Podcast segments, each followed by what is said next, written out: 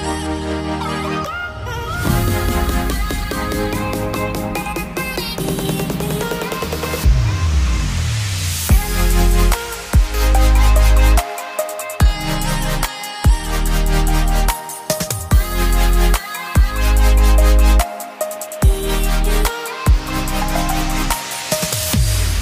sus ojos, vamos a pedirle al Señor, Señor, gracias por esta tarde, por tu bendición, por tu misericordia, porque tu amor nos ha acompañado hasta este momento, Señor, y tu gracia, Señor, nos cubre, nos cobija, Padre. Hoy te pido, Señor, que nuestros corazones, nuestra mente, se preparen, Señor, como una tierra fértil para poder dar fruto en tu palabra. Que podamos recibir, Señor, de ti y recibir para dar, Señor, bendecidos para bendecir. En el nombre de Jesús, amén y amén. Bueno, aunque usted esté un poco preocupado, triste hoy, porque es normal, muchos tenemos problemas. ¿Cuántos tienen problemas normalmente? O estamos entrando en un problema, como dice Esteban, o estamos saliendo, o estamos en el problema. Pero aún así, dígale al que está al lado, gozo inexplicable. Ahora riéndose, como si de verdad fuera un gozo. Gozo inexplicable. Eso es lo que el Señor me entregó y vamos a aprender hoy. Señor en los últimos años me ha tratado de enseñar y obviamente el Señor enseña apretando tuerca sobre el gozo.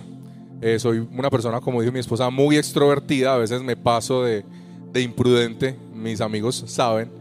Hace poco estaba en el funeral del, papá de un amigo y me caí al lado y me levanté y casi me mato yo también. Entonces imaginen cómo, cómo será ese gozo.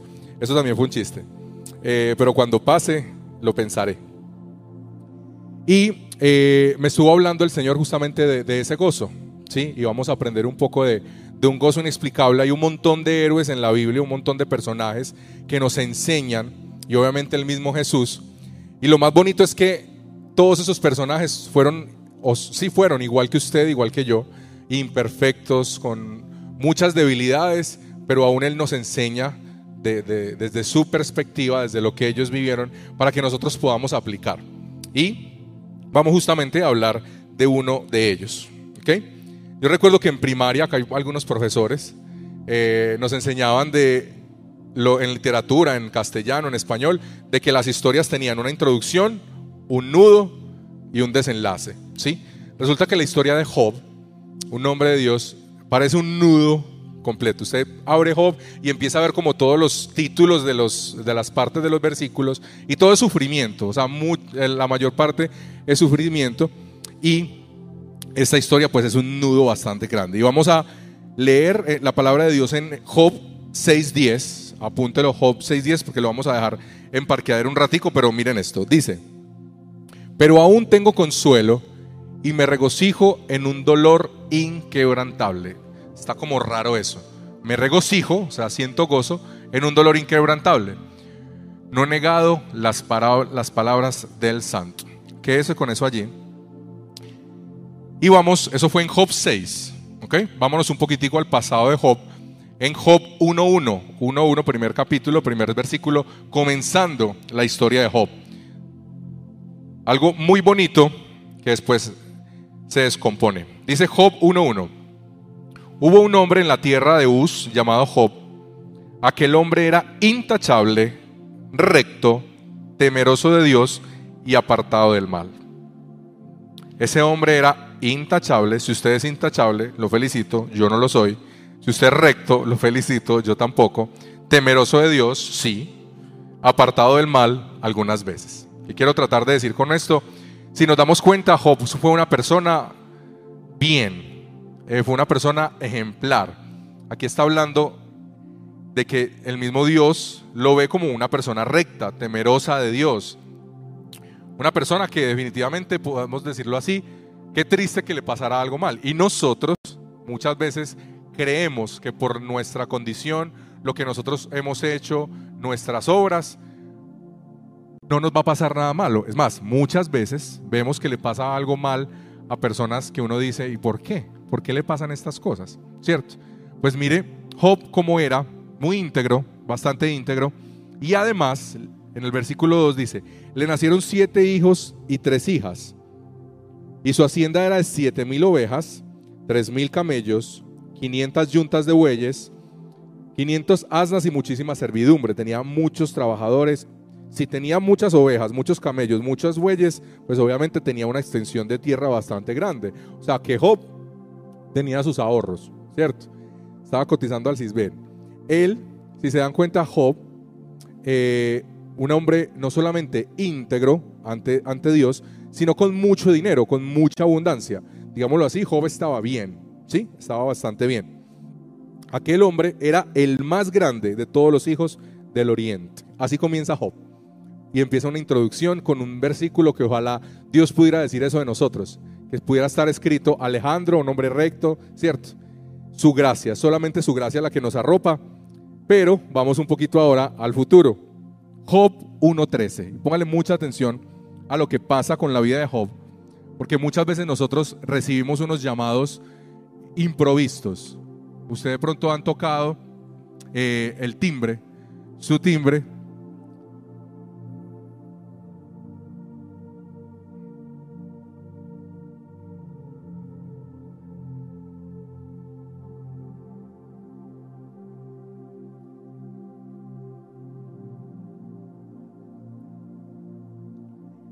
Entonces, aconteció Job 1.13. Aconteció que en un día los hijos y las hijas de Job estaban comiendo y bebiendo en la casa del hermano mayor. O sea, los hijos de Job estaban comiendo muy tranquilo, con su economía resuelta. Estaba, por ejemplo, eh, con toda su extensión de tierras, muy contento. Y tocan el timbre. Vino Job y vino un mensajero a Job. Pongan atención a esto.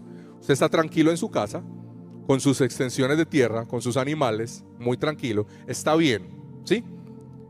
y tocan el timbre, usted no, no había pedido nada en Rappi, en Didi, nada. O sea, usted lo sorprende. ¿Quién está tocando el timbre? Uno de sus mensajeros y le dice, los bueyes estaban arando, estaba trabajando la tierra, y las asnas paciendo junto a ellos. Los abeos atacaron, o sea, vinieron unos enemigos, se los llevaron. También mataron a los criados a filo de espada. Mataron a todos los trabajadores que, estaban allí arando la tierra. Solo yo escapé para contárselo a usted. ¿Cuántos hemos recibido malas noticias en algún momento? Todos hemos recibido malas noticias. ¿Ok? Y cuando tú recibes una mala noticia, obviamente duele. Cuando tú recibes una mala noticia, ponga atención aquí. Recibes una mala noticia, tú te sientes desesperanzado, te sientes triste, te sientes eh, como si no tuvieras a dónde ir. Sonó el primer timbre. ¿Sí? Y mientras esa persona estaba allí dándole esas malas noticias, suena otro timbre, ¡Tin! Otra cosa que se, que se avecinaba. Ustedes, yo, hemos tenido muchas dificultades y en el momento en que creemos que las cosas están mal, puede ser que caigamos otra vez.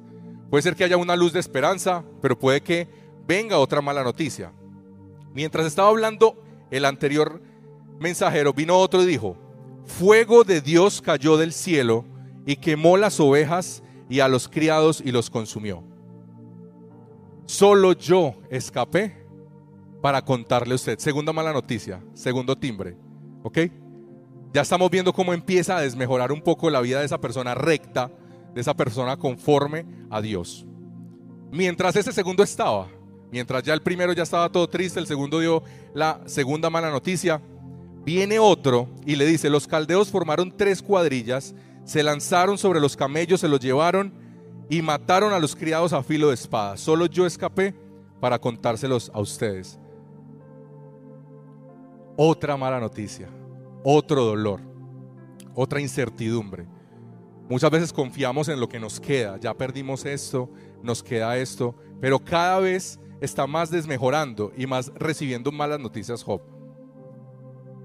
Y creo que esta es una noticia ya mucho más desesperanzante para, para Job.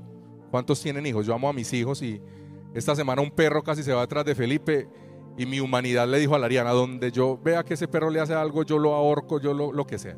Uno tiende a hacer lo que sea por un hijo. ¿Cómo les parece que habiendo perdido un montón de cosas materiales, llega otro mensajero? tocan otra vez el timbre y dice, vino un gran viento. Bueno, el anterior, solo estaban los hijos y las hijas. Acuérdense que los hijos y las hijas estaban comiendo en la casa del hermano. Y el 19 dice, vino un gran viento del otro lado del desierto y azotó las cuatro esquinas de la casa. Y esta cayó sobre los jóvenes y murieron. Solo sobreviví yo. Hubo pérdida material, hubo pérdida de recursos, pero ahora pierde sus hijos, pierde su familia. Muchos hemos tomado noticias muy malas y hasta he escuchado cuando una vez me preguntaron, le preguntaron a un muchacho que cómo iba a la universidad y su respuesta fue, lo que importa es la salud. Muchas veces decimos eso. Sí, hermano, ¿y cómo estás? Amado, pues lo que importa es la salud. Cuando hay salud puede ser que estemos muy bien. La verdad creo que es algo muy valioso, ¿no? Imaginémonos esta escena. Ya él lo estaba perdiendo todo. Y sus amigos vienen y, Job, ¿cómo así que hubo mucho calor y se le quemaron las ovejas? Y luego estos enemigos vinieron y te llevaron los camellos, los bueyes, y que pasó un tornado y se llevó a, tu, a toda tu familia, a tus hijos. ¿Cómo estás? ¿Cómo te sientes? No, lo que importa es la salud. Pero mire más adelante. Job 2 del 7 al 9. Entonces Satanás salió de la presencia del Señor e hirió a Job con llagas malignas desde la planta del pie hasta la coronilla. Una lepra impresionante. Busque ahorita más tarde cómo se ve la lepra en Google para que vea que es algo bastante fuerte.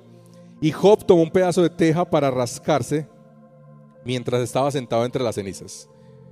Y Job no tenía una esposa como la que tengo yo. Miren cómo le, cómo le dijo aún conservas tu integridad. Maldice a tu Dios y muérete. Aquí sí ya no le podía decir, lo importante es la salud. Definitivamente Job lo había perdido todo. Y ya nos hemos visto que Esteban siempre nos dice que hicieron un estudio en, por allá en, en Yale, en Harvard, en el Sena, donde juntos pudieron describir que todo es todo. En algún momento de su vida usted ha perdido todo. Yo he perdido todo. Yo he perdido esperanza, yo he perdido salud. Todos, estoy seguro que acá hemos perdido algo. Sin avisar, sin avisar. Y en toda la Biblia nos vamos a encontrar un montón de héroes, como les digo, que, que perdieron muchas cosas, que sufrieron mucho dolor. José también lo, lo perdió todo. Sus hermanos lo vendieron. Job, sus hijos, sus riquezas. Sara luchaba con la esterilidad. Moisés fue perseguido durante más de 40 años. David tenía un suegro que lo quería matar. Si usted lo tiene, bueno. María Magdalena, María Magdalena estaba endemoniada. Pablo seguía siendo perseguido por sus pensamientos de homicida.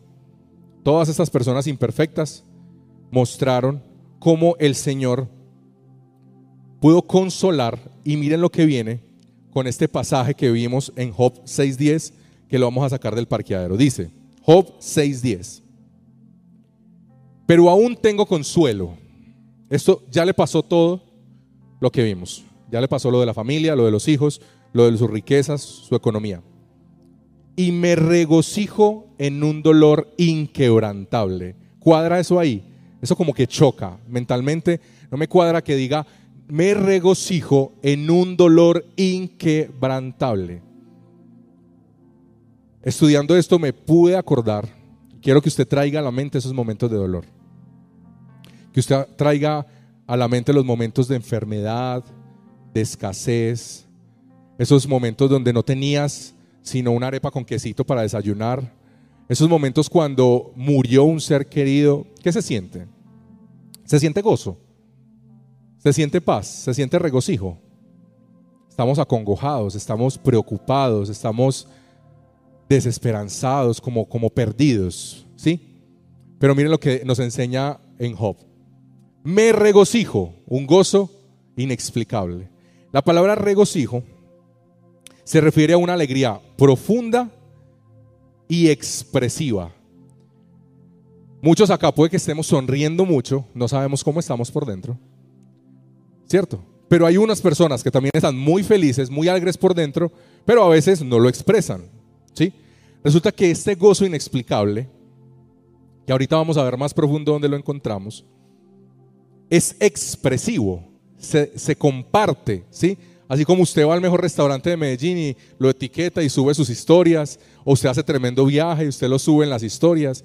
Este gozo, este regocijo, es expresado, se expresa, sale hacia afuera. Y el regocijo va asociado con la adoración a Dios sin importar las circunstancias. Job 6:10. Me regocijo en un dolor inquebrantable que no he negado las palabras del santo. Yo tenía 12 años, 12, 13 años, no entendía muy bien lo que estaba pasando. Voy con un, con un pequeño, este video, este testimonio está en YouTube, ojalá lo puedan ver en, en la página de la iglesia. Me empieza como un granito, eso empieza a crecer, termina en muchas citas médicas, termina en peleas entre mi papá con los doctores y ya me mandan por fin al Instituto de Cancerología después de cinco cirugías, siete cirugías, intentando quitar un tumor que me habían dado seis meses de esperanza de vida. Yo no entendía mucho, pero lo que sí recuerdo es cómo ver a mis papás en la cama, en la noche, arrodillados, orando por mí, toda la iglesia unida orando por mí. Mi papá le mandaba correos a Marcos Huida, a Jesús Adrián Roma, a todo el mundo en ese tiempo para que oraran por mí. Y ellos estaban sintiendo un dolor bastante fuerte. Yo creo que las sonrisas en ese momento podían sobrar. Los vamos que todo está bien. No, me siento mal, siéntase bien. Sí, fácil. Todos hemos sentido dolor. Recuerdo muy bien cómo en esa última operación una, una, enfermera le dijo a mi mamá que, que si tenía más hijos. Le dijo, sí, claro, yo tengo otro hijo. Bueno, confórmese con ese que, que ya esto está casi un caso perdido. Porque ya me habían dado eh, pocos, pocos meses de vida. Ahora como papá entiendo ese dolor. Jeremías estuvo, mi hijo mayor estuvo eh, con un cuadro de desnutrición cuando tenía dos meses y en ese hospital yo creo que salen las oraciones más sinceras. Cuando usted está en momentos críticos es cuando salen las oraciones de verdad. Cuando sale ese dolor, ese, eso, eso, eso que uno siente como si no tuviera salida. Todos yo sé que aquí están recordando esos momentos de dolor.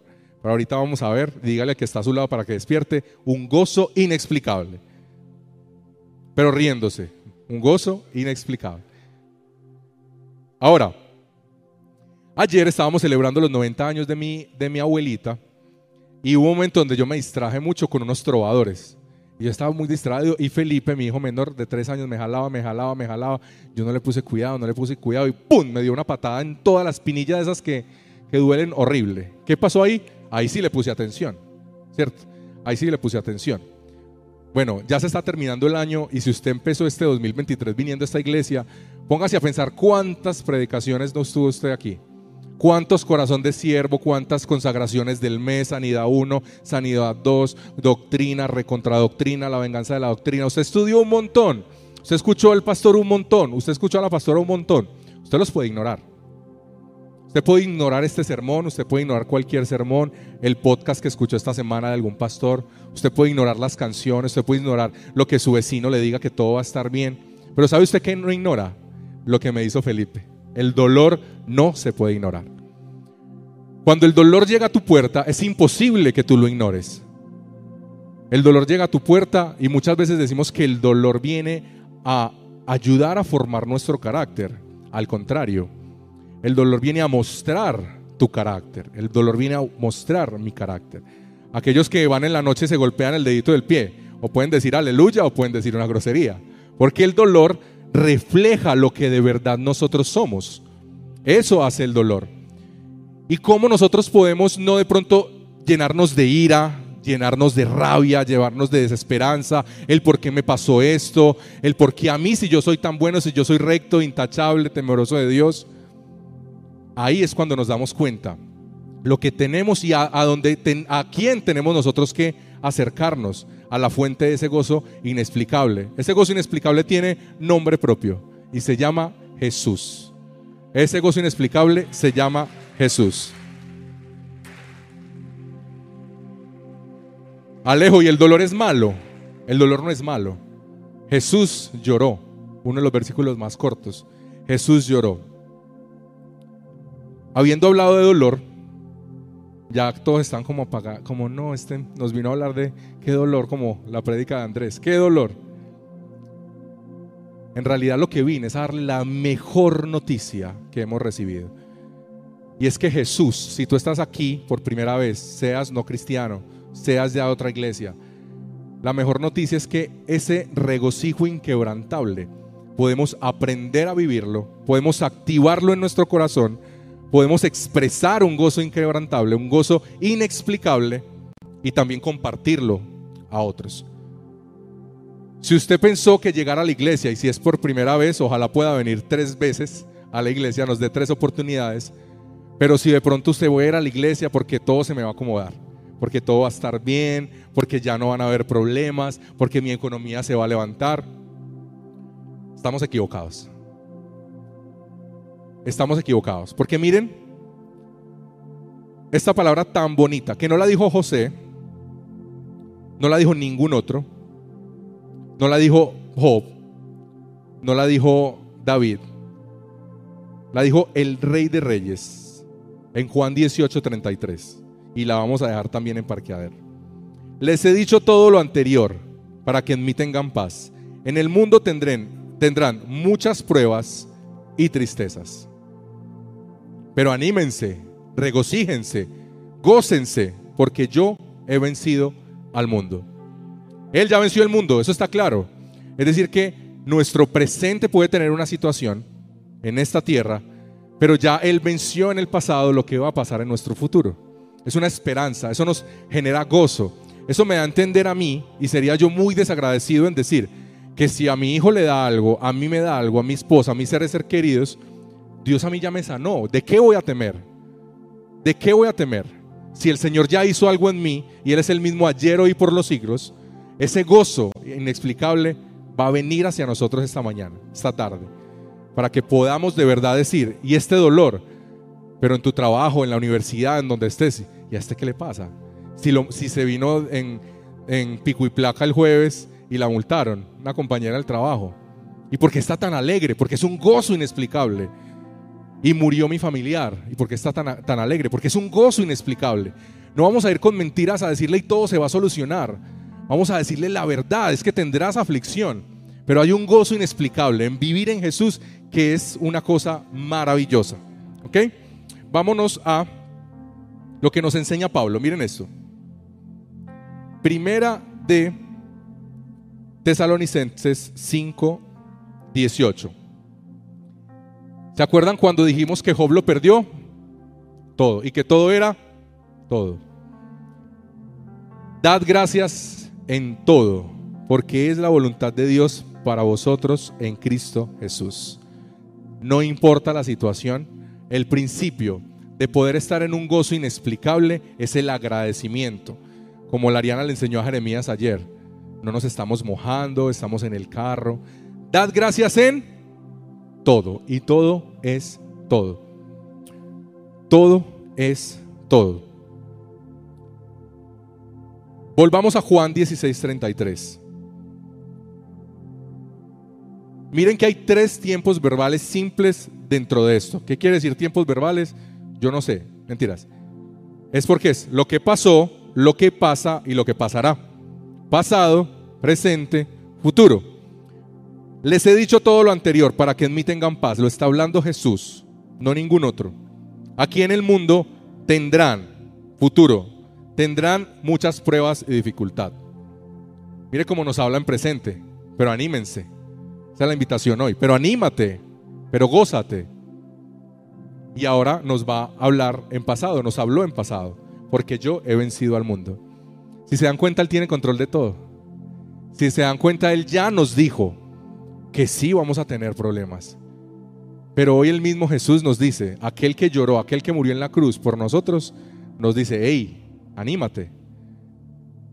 Hey, gozo inexplicable, es que no, no, no, no hay cómo, no hay forma de poder decir, murió mi ser querido y cómo me voy a gozar. Pues el Señor Jesús hoy te dice, recuerda ese dolor, sí, porque estoy llamando tu atención, te estoy dando esa patadita en la espinilla, pero hey, tranquilo que ya vencí al mundo ya vencía al mundo. Eso es una joya definitivamente. Esto es una joya. Poder encontrar paz en medio de la tormenta, poder encontrar paz en enfermedad, poder encontrar ánimo en la desesperanza, en cuando de pronto no sabemos cómo pagar la mensualidad del colegio, cuando no sabemos cómo nuestros hijos van a comer la próxima semana. Definitivamente es un gozo inexplicable. Solamente existe en Jesús ese gozo. Yo le quiero decir esta tarde que la única, y él ya lo dijo, soy el camino, la verdad y la vida. La única esperanza para nosotros poder recibir ese gozo inexplicable, porque créanme, ese gozo se disfruta. Eso es maravilloso. Quienes les hablamos desde ese púlpito lo hacemos por su gracia solamente. Pero lo que hablamos sabemos que el Señor nos moldea y nos muestra esto para poder que usted pueda darse cuenta. Hey, regocíjate, anímate, alégrate. Para que luego cuando le digas al que al lado gozo inexplicable, no se lo diga gozo inexplicable. Hey, es que hay gozo, es que estamos, estamos seguros del el futuro que vamos a tener. Aquí en la tierra o arriba. Estamos segurísimos de que va a haber un gozo inexplicable, pero aún así podemos aprender ese gozo inexplicable. ¿Cómo así que se aprende? Algo que se aprende en Filipenses 4, 11 al 13. No lo digo porque tenga escasez, pues he aprendido a contentarme.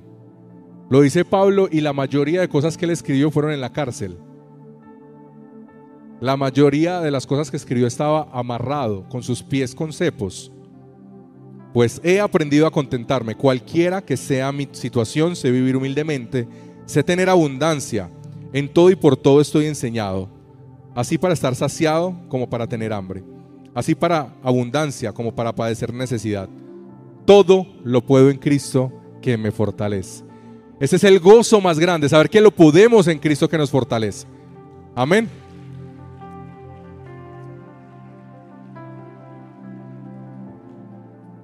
Animémonos, porque vamos a tener muchos problemas. Hoy les vengo a traer una noticia muy buena. Vamos a tener un montón de problemas. Buenísima, buenísima, porque eso va a mostrar nuestro carácter. Va a mostrar de que de verdad dependemos de Él y todo lo que nos pasa es por su voluntad, porque todo lo podemos en Cristo que nos fortalece.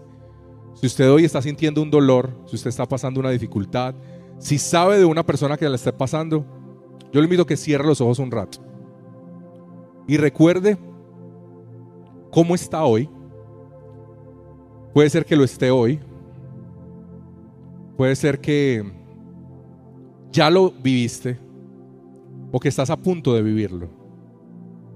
Ese dolor, esa desesperanza, esa tristeza del no saber qué, qué va a pasar mañana, esas ganas de correr, esas ganas de huir, algunas veces esas ganas de quitarte la vida. Es un llamado de atención donde el Señor te está diciendo, hey, Anímate. Anímate. He vencido al mundo. Esos momentos fríos en ese hospital, esos momentos solos en esa, habitación sin saber cómo vas a resolver para cumplir tus responsabilidades, para pagar esa deuda, donde te dan un diagnóstico que, que no lo esperabas, cuando recibiste un timbre, el otro, el tercero, el cuarto. Y aún recibiendo palabras de, maldición sobre tu vida. Señor Jesús, te doy gracias. Gracias Señor porque tú eres nuestro gozo inexplicable, Señor. Gracias Señor porque en el dolor, en el silencio y en el desierto tú nos hablas y nos recuerdas que has vencido al mundo, Señor. Ayúdanos, Padre, a poder aprender a contentarnos, Señor, sin importar las circunstancias, Señor. Ayúdanos, Señor, a que podamos aprender a ser agradecidos, que podamos aprender a siempre saber que no importa lo que pase, ya tenemos tu salvación, Señor Jesús. Somos tan vulnerables, somos tan imperfectos, pero gracias, Señor, por tu misericordia. Gracias por ese dolor, Señor. Gracias por esta prueba, gracias por esta enfermedad, Gracias por esta escasez, Señor. Gracias por esta pérdida, Dios. Ayúdanos a acercarnos a ti, que tus cuerdas de amor nos jalen en esos momentos de dolor y que podamos recibir, Señor, ese gozo inexplicable que solamente lo das tú, Señor Jesús. Abra los ojos, respire. ¿Recordaron ese dolor? Yo recordé ese dolor. Yo recordé cuando mi mamá le dijeron que, que se conformara con ese otro hijo. Yo recordé cuando mi esposa no podía ni, ni decirme que, que el niño por nuestra culpa, sin saberlo, estaba desnutrido. Yo recordé ese dolor. Pero ¿qué me quiero quedar yo en este momento y qué quiero que todos nos quedemos? Que hay un gozo inexplicable que se llama Jesús. Hay un gozo inexplicable. Si usted ya recordó eso, bien, porque es que te estamos llamando la atención. Ya nos dieron esa patadita en la espinilla. Pero ahora, ¿cuántos quieren sentir ese gozo? Ahora, usted puede querer sentirlo, pero puede ya tenerlo. Si usted se compra su casa, su carro, hoy en día en las redes sociales, ¿qué hacemos? Lo publicamos, mostramos que nos fuimos para Miami, para Dubai, para Titiribí. Usted muestra de todo lo que usted está haciendo. Pues este gozo que usted tiene, este gozo que ya el Señor nos ha salvado, ya Jesús nos entregó, hay que compartirlo. Ese gozo tiene que convertirse en algo que podamos expresarlo. Ese regocijo es algo expreso, que sale. Y la idea es que usted y yo, y es una invitación para este 29 de diciembre, donde Medellín le va a agradecer, muchachos, es la mejor oportunidad, es la mejor oportunidad para nosotros poderle mostrar ese gozo inexplicable a todos. No se quede con ese gozo. Y si no lo siente, mire a dónde te estás enfocando. Revisa a dónde nos estamos enfocando, en quién nos estamos enfocando. Porque el enfoque correcto en Jesús va a generar ese gozo inexplicable. Así que ya es hora de sonreír. Ya hablamos mucho de dolor. Sonría, sonría que ya hablamos mucho de dolor. Dígale al que está al lado, gozo inexplicable. Ya lo tengo. Guillo, gozo inexplicable. Sonriendo. Así. Así que póngase de pie, vamos a alabar al Señor, vamos a agradecerle a Dios que tenemos ese gozo inexplicable. Si usted tiene un gozo inexplicable, grite al Señor. ¡Woo!